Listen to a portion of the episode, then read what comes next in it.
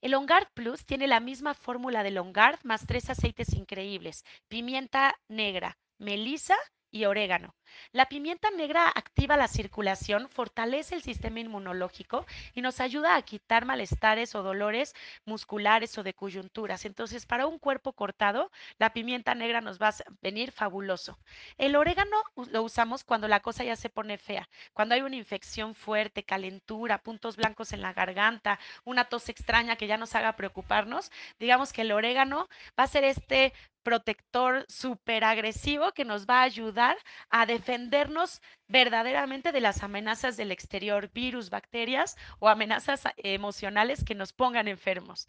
Y la melisa es el aceite de la luz, nos va siempre a calmar, aclarar las ideas, a, a despejar de esos sentimientos que nos hagan sentirnos oprimidos, enojados, enfermos pero además es un gran tranquilizante y ansiolítico. Entonces, cuando estamos enfermos, nuestro cuerpo necesita descansar para que todos los recursos se ocupen para sanar.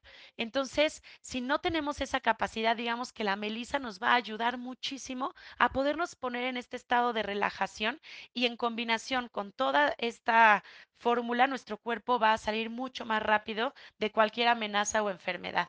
Yo eh, recomiendo que se tome una o dos cápsulas de manera preventiva, por ejemplo, eh, cuando hay como alguna epidemia en algún lugar, en algún lugar donde estemos, tomarlo regularmente uno o dos cuando tengamos alguna situación de alergias respiratorias. Hay personas que toman el Ongard Plus más limón, lavanda, menta y es una gran solución para toda una temporada.